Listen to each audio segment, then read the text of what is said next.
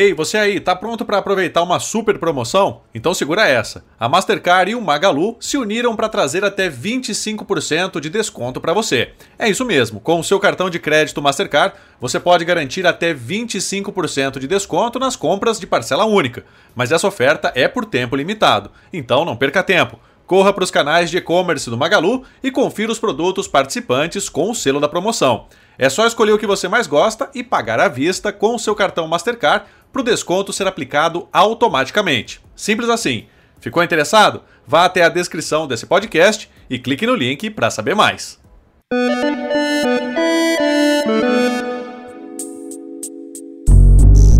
E aí, pessoal, tudo bom? Eu sou Felipe Demartini e essa é mais uma edição do podcast Canaltech. O setor de varejo é o mais afetado por ataques cybercriminosos no Brasil, segundo um levantamento feito pela empresa de segurança Safe Labs. 35% dos golpes registrados em 2023 até agora tiveram a vertical como alvo. As instituições financeiras e o setor de saúde aparecem em segundo e terceiro lugar. Os números também mostram uma mudança no perfil dos cybercriminosos.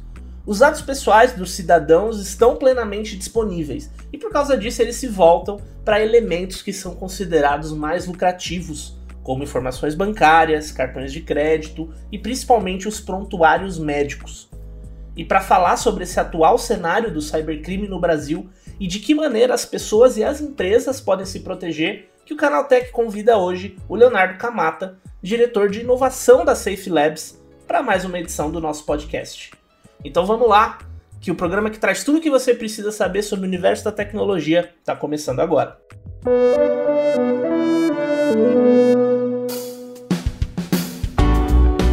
Olá, seja bem-vindo e bem-vinda ao podcast Canaltech, o programa que te atualiza sobre tudo que está rolando no mundo da tecnologia. Não se esqueça de seguir a gente no seu app preferido para receber sempre os episódios novos em primeira mão. E aproveita também para deixar uma avaliação para a gente por lá. Diz o que, que você está achando do nosso programa diário.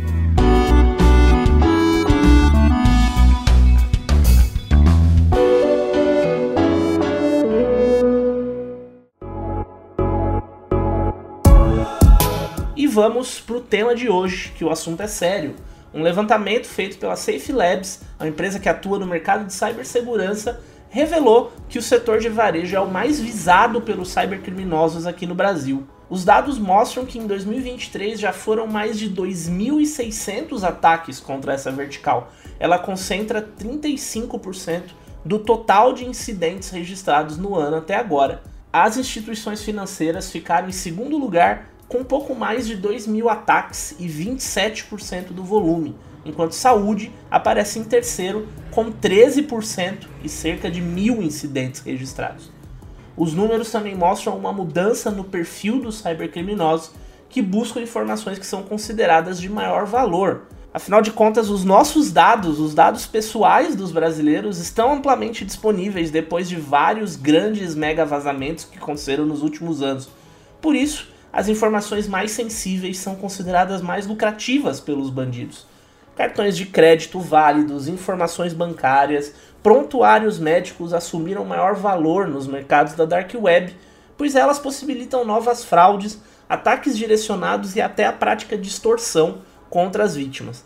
Diante desse cenário, como lidar com essa nova economia cybercriminosa em que informações sigilosas ganham valor adicional como as empresas podem proteger suas informações e principalmente como os usuários devem agir ao descobrirem que suas informações pessoais foram comprometidas. É sobre isso que a gente vai conversar com o Leonardo Camata, diretor de inovação da Safe Labs e o nosso entrevistado de hoje no podcast Canaltech. A gente sabe que os dados pessoais das pessoas estão plenamente disponíveis, né? Isso é amplo e isso levou os cybercriminosos a procurarem outros tipos de informações que são consideradas mais sensíveis e que são mais lucrativas também é, para uso em golpe. Antes da gente entrar nos resultados das, da pesquisa, eu queria te fazer uma pergunta mais geral e saber se esse é um cenário Vamos que é lá. é exclusivamente nacional ou se é algo que se reflete também no restante do mundo. Não, isso é algo que se reflete no, no restante do mundo, tá? É, sabidamente no Brasil, a gente tem uma quantidade grande de fraudes cibernéticas, tá? Até em, em relação a, proporcionalmente falando, ao que a gente vê nos outros países, tá? É, talvez o que tenha acontecido no Brasil, que é um pouco diferente, é, é que hoje esse ambiente né, do, do crime cibernético brasileiro, ele conta não só com os hackers, né, ou com as pessoas que têm algum conhecimento em tecnologia, mas hoje esse cenário de ameaças brasileiro, ele tem um volume muito grande daquele estelionatário tradicional, tá? É, eu, eu, falo que é o, é o, hacker cachorro caramelo, né? Ele é o, é o estelionatário tradicional que conhece um pouquinho de TI, e aí ele entra num grupo de venda de informação, descobre como é que faz um esquema, compra uma informação ali, vai entendendo né, como é que esse mercado funciona, como é que é a dinâmica dele, e aí a gente acaba tendo um volume muito grande é, de problema, tá? Então acho que o que tem de diferente no Brasil é isso, né? Até se a gente for pegar historicamente aí falando, tal, tá, Felipe, tinham nações né, no, no, estrangeiro que usavam ainda carbono no, no, cartão de crédito, sei lá, anos depois que o Brasil já tinha abolido essa prática por conta da quantidade de fraude que, que tinha no Brasil usando né, o carbono do cartão. Né? Então, o que a gente vê né, nesse momento em relação à cibersegurança é um pouco parecido, tá? É, normalmente o, o Brasil acaba estando, né, infelizmente, é, nesse quesito à frente né, dos outros países aí, o criminoso brasileiro. E quando a gente fala, é, a gente fala os dados de saúde, os dados do cartão, de cartão de crédito, eles estão se tornando mais lucrativos. Mas seria legal trazer isso de uma forma um pouquinho mais palpável, assim. O quanto eles são mais lucrativos? Tem uma média de valores? É, quais informações se costumam valer mais e quanto? Tem uma estimativa desse tipo que vocês conseguem passar? Ah, isso depende muito de, de qual objetivo né, que vai estar sendo usado. Então você tem, por exemplo, é, grupos que são, por exemplo, focados na parte de ransomware, né? É, então eles tendem a, a, a, precisar né, de usuários sem corporativo, tá, das empresas e tudo mais. Você tem aquele fraudador que eventualmente ele está mais interessado ali em abrir uma conta é, falsa em uma fintech qualquer, é, para ter ali um saldozinho ali na hora que você abre a conta de alguém que tem um score bom, por exemplo, num Serasa, e, e aí o cara, a fraude do cara é esse, né? Você tem aquele outro cara, que é o fraudador ali do WhatsApp, cria um perfil, coloca a sua foto, é outro número, e aí o cara tá falando com a sua mãe, com seu pai, com seu irmão, com seu tio, com sua esposa, e na hora que o cara vê que foi descoberto, ele né, troca de perfil o mesmo número e, e segue a vida. Então, essa questão dos valores, ela, ela é, varia muito em relação ao tipo de, de ocorrência que tiver em andamento, né? É, mas, assim, falando de maneira geral, a gente está falando de alguma questão aí de é, algumas dezenas de reais, dependendo da informação, tá? Ou até dezenas de milhares de reais, se for um caso, por exemplo, de uma conta específica de uma empresa que eventualmente é, vá virar um, um, um, alvo de um time de ransomware, por exemplo, tá? É, um outro, é, outra possibilidade que às vezes acontece é quando esses grupos eles tentam aliciar, tá, algum colaborador dessas empresas, né? Então você tem aquele caso ali de que esses grupos estão querendo comprar informação na internet, tá? Normalmente grupos específicos é, de fraude, né? E a gente não está falando só de de dark web, né, da internet lá do submundo. Não, estamos falando às vezes de grupo de Telegram, de grupo de WhatsApp, e essas informações estão circulando ali dentro. Mas você também tem os casos onde eles simplesmente postam um anúncio. Olha, procuro alguém da área de DevOps da organização tal. É, preciso fazer um ataque de ransomware e a gente vai dividir o lucro. Tá? Então, tem também esses casos aonde você não tem um valor, entre aspas, da informação, né? Você tem a cooptação de um empregado de uma empresa, de uma organização, é, para auxiliar esses grupos a, por exemplo, né, fazer um ataque de ransomware com sucesso. E aí, falando é, dessa, dessa linha do tempo, né? É, o que, que acontece no momento em que esse ataque é bem sucedido? Conseguiu a brecha, conseguiram entrar, roubaram os dados o que, que eles fazem na sequência? Isso é compilado? Isso vai ser vendido? É, isso, isso depende de, de quem foi atacado, tá? É, então, assim, Felipe, se foi uma pessoa física que foi atacada, né? Vamos lá, agora a gente está no meio do processo do imposto de renda né, e com certeza todo mundo que está escutando a gente aqui já recebeu o SMS ou o e-mail que você tem um problema, está na malha fina, clica aqui para resolver. Então esse é o caso mais comum, né? O, o, mais típico, e eventualmente a pessoa clica, vai baixar um Trojan Stealer e vai perder, por exemplo, os credenciais que estão no navegador dela lá salvos em cache, etc, etc, etc. Quando é um caso desse, normalmente é, essas quadrilhas elas estão fazendo isso, né, de maneira generalizada e esses logs do Stealer vão ser vendidos em algum fórum lá na Deep, na Dark Web, tá? E aí você tem duas maneiras de comercializar isso, tá? Você comercializa bulk, que é, é o log inteiro de tudo que você pegou, você não sabe nem o que, é que tem ali dentro, tá? Ou você pode comercializar se alguém estiver pedindo o, o log de um Stealer desse de uma organização específica. Então, quando é um, um, uma máquina de um usuário que foi comprometida, normalmente ele segue esse caminho. Vai parar em algum site ou em algum fórum aonde essa, essa credencial ela vai ser é, compilada com mais vários outros logs de outros distillers e isso vai ser posto no mercado dessa forma. Tá? Então, eventualmente, você vê muito pessoal falando, ah, é, tem aqui um arquivo com não sei quantos milhões de senha, tá? Então, às vezes, é log de um vazamento que fizeram um merge com outro e foi juntando e o cara comprou e vendeu e junta num outro arquivo gigante e isso vai sendo revendido, revendido em vários fóruns. Eventualmente, você vê a mesma credencial em 10 lugares diferentes, né? é, por conta dessa contaminação, vamos dizer assim, né, que vai sendo repassado de uma pessoa para outra. Quando a gente está falando de um alvo que é uma pessoa jurídica, uma empresa, um, um, órgão do Estado, alguma coisa do gênero, aí normalmente toma outro caminho. Tá? Via de regra, o objetivo é fazer uma campanha de ransomware, de criptografia, né? Obviamente que antes do ransomware você tem a etapa do, da exfiltração dos dados, então banco de dados, né, informações que são críticas ali, que tiver algum servidor que eles tenham acesso, isso vai ser filtrado, vai ser vazada essa informação.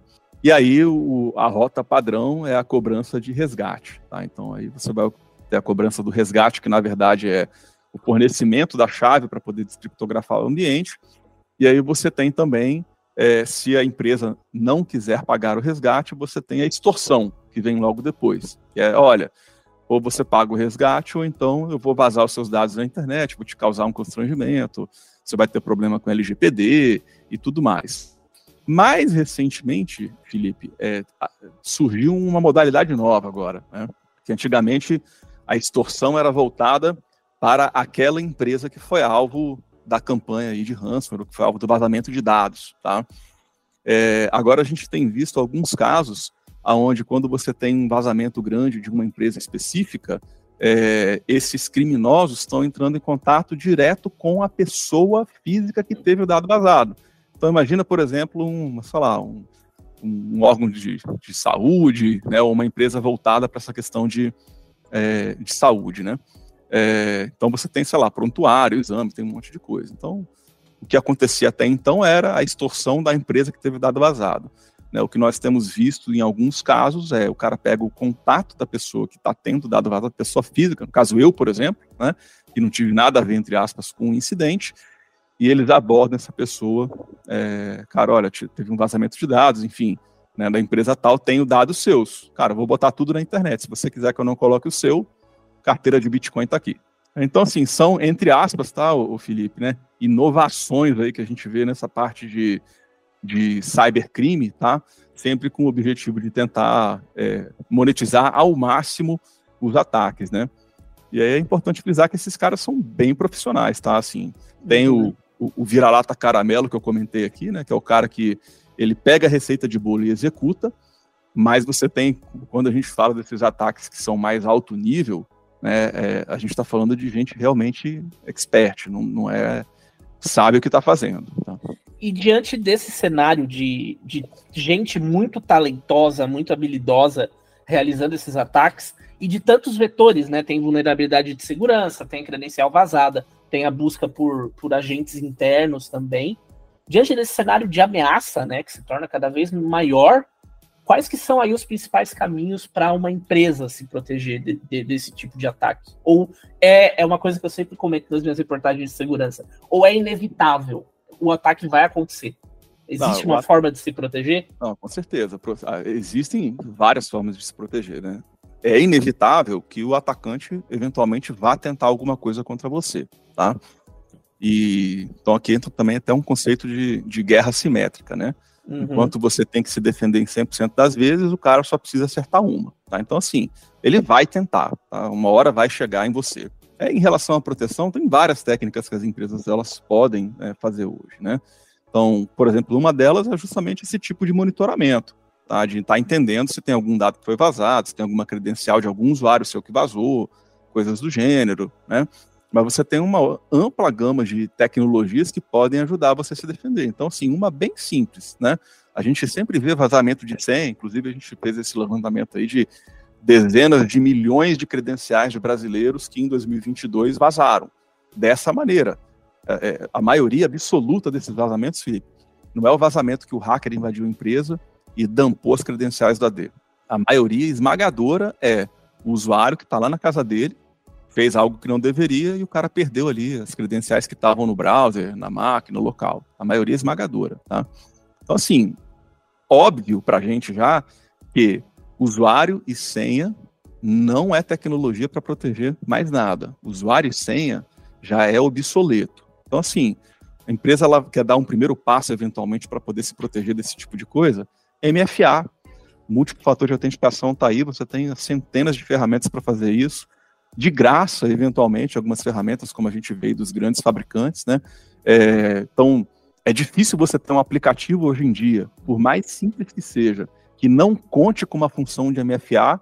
Então, assim, às vezes a pessoa simplesmente não está usando, mas a funcionalidade já existe, tá? Uhum. É, então, sei lá, se você usa o e-mail na Microsoft, né?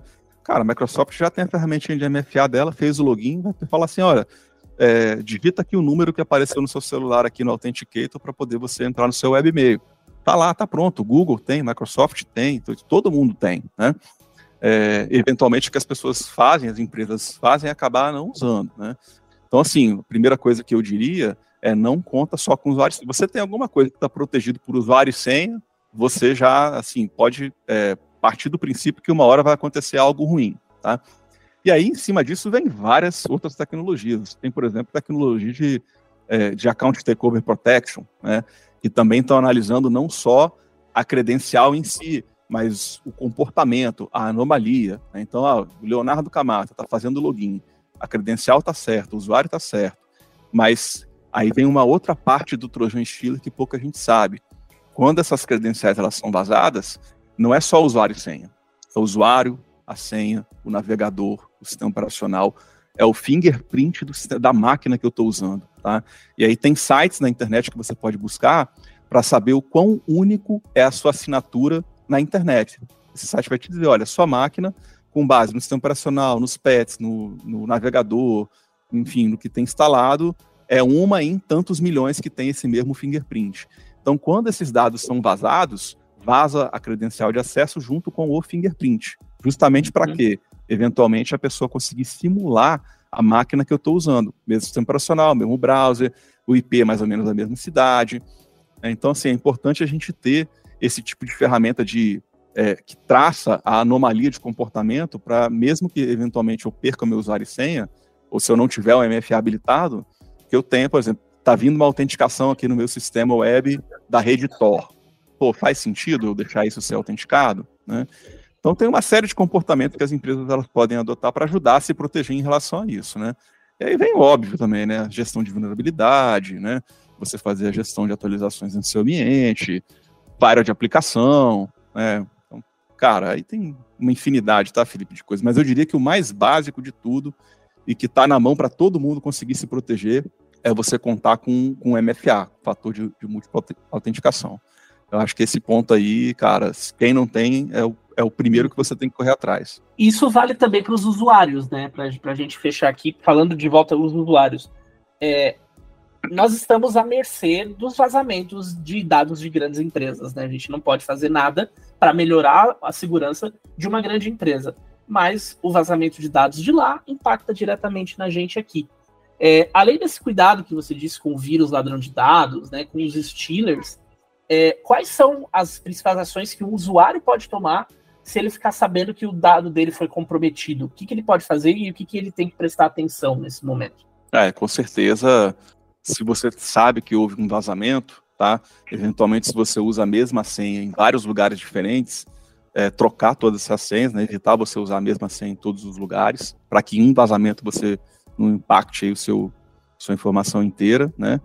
É, e se for dados pessoais, né, aí o que a gente normalmente é, recomenda é que as pessoas elas né, tenham ali um né, avise, né, se eventualmente você é, mora com alguém, convive com alguém, soube que teve um vazamento de um dado pessoal seu, que isso pode ser usado, enfim, por algum tipo de criminoso, é, que essas pessoas ao redor, seu redor ali, elas tenham conhecimento para poder saber que pode estar acontecendo alguma coisa, né? É, você tem também, dentro da própria LGPD no Brasil, a possibilidade de você pedir que os seus dados sejam excluídos de determinado site. Então, isso é algo que eu acho que na nossa cultura ainda não existe, tá, Felipe? Até uhum. surgiram algumas empresas, quando começamos a falar de LGPD, e a proposta delas era veja aqui aonde você tem dado seu salvo. E o que, que esse cara fazia? Ele era um broker que ia lá em trocentos sites na internet e fazia uma requisição de informação para saber que dado aquela, aquele site tinha seu, né? É, eventualmente, esse também pode ser um serviço. Eventualmente, a gente poder excluir os nossos dados de sites que a gente não usa mais, não tem mais informação, né?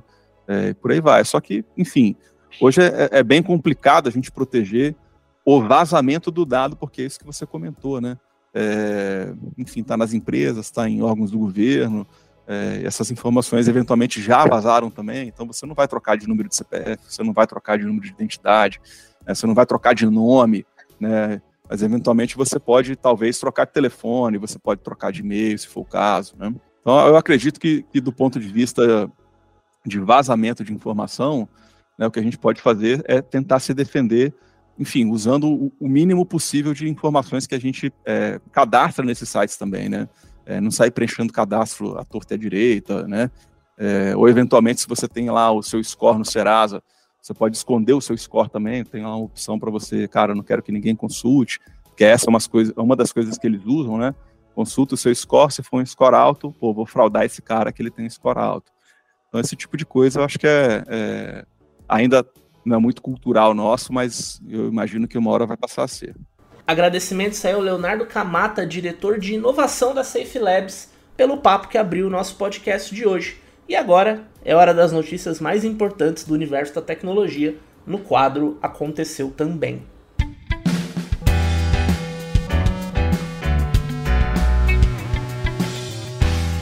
Chegou a hora de ficar ligado nos principais assuntos do dia para você que curte inovação e tecnologia. E a gente segue no tema de segurança de hoje.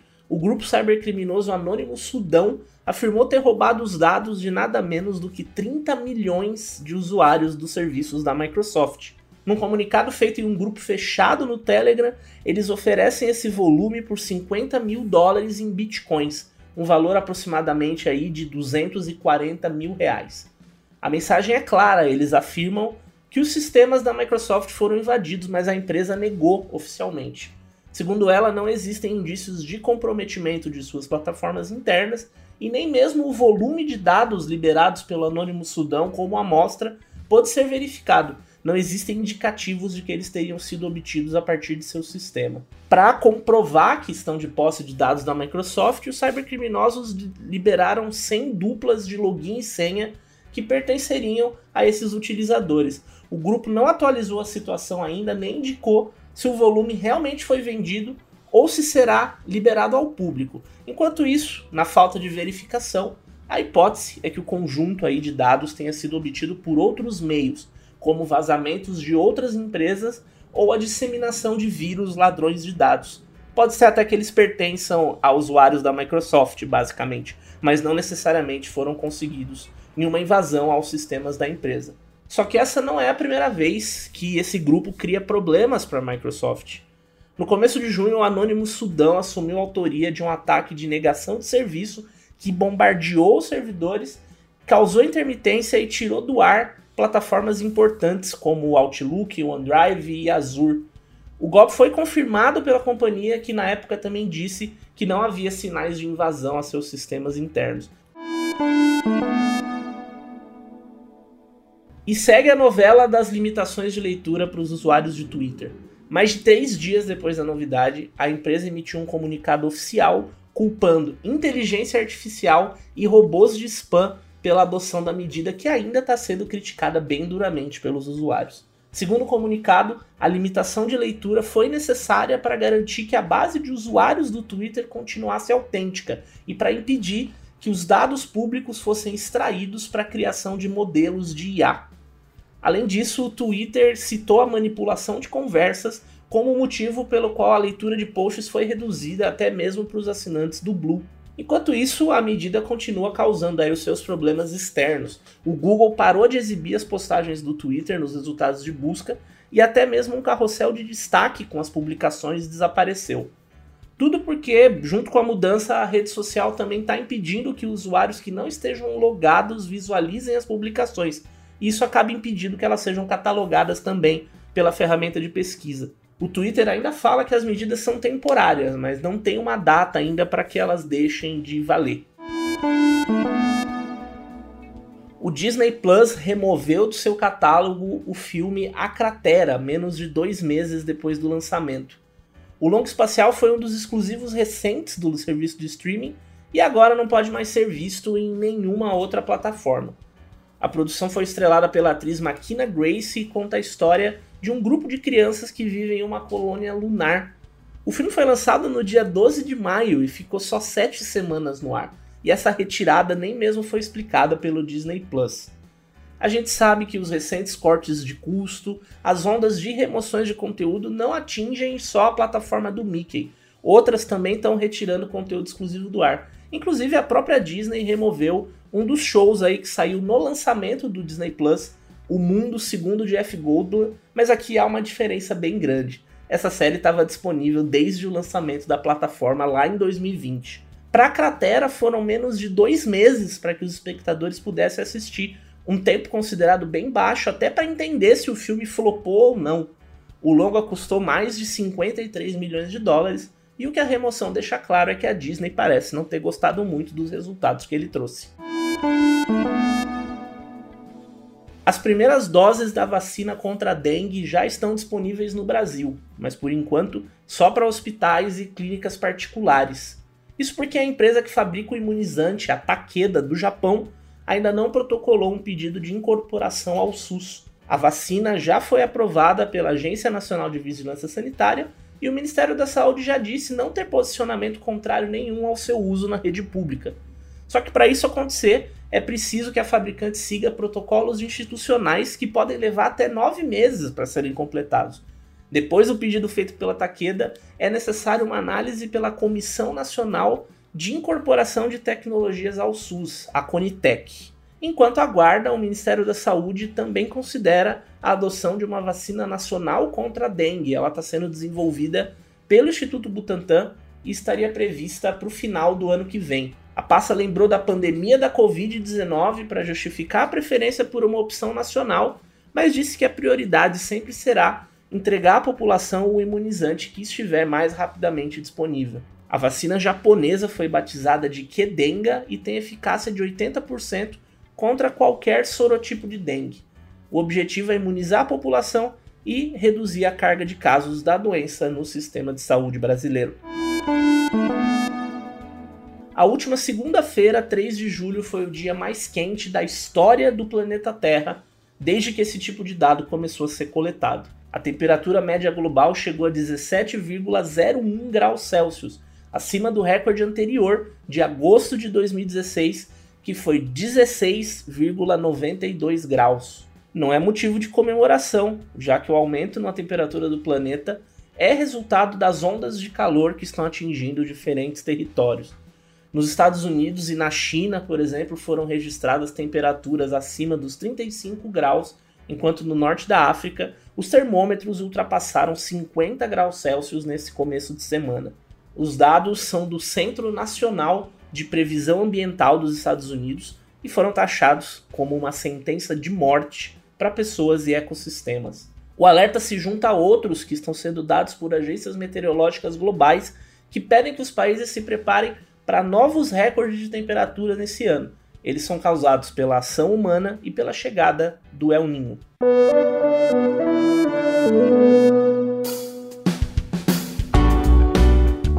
Com essas notícias, o podcast Canaltech de hoje vai chegando ao fim. Não se esquece da avaliação aí no seu aplicativo preferido. O programa sai de terça a sábado.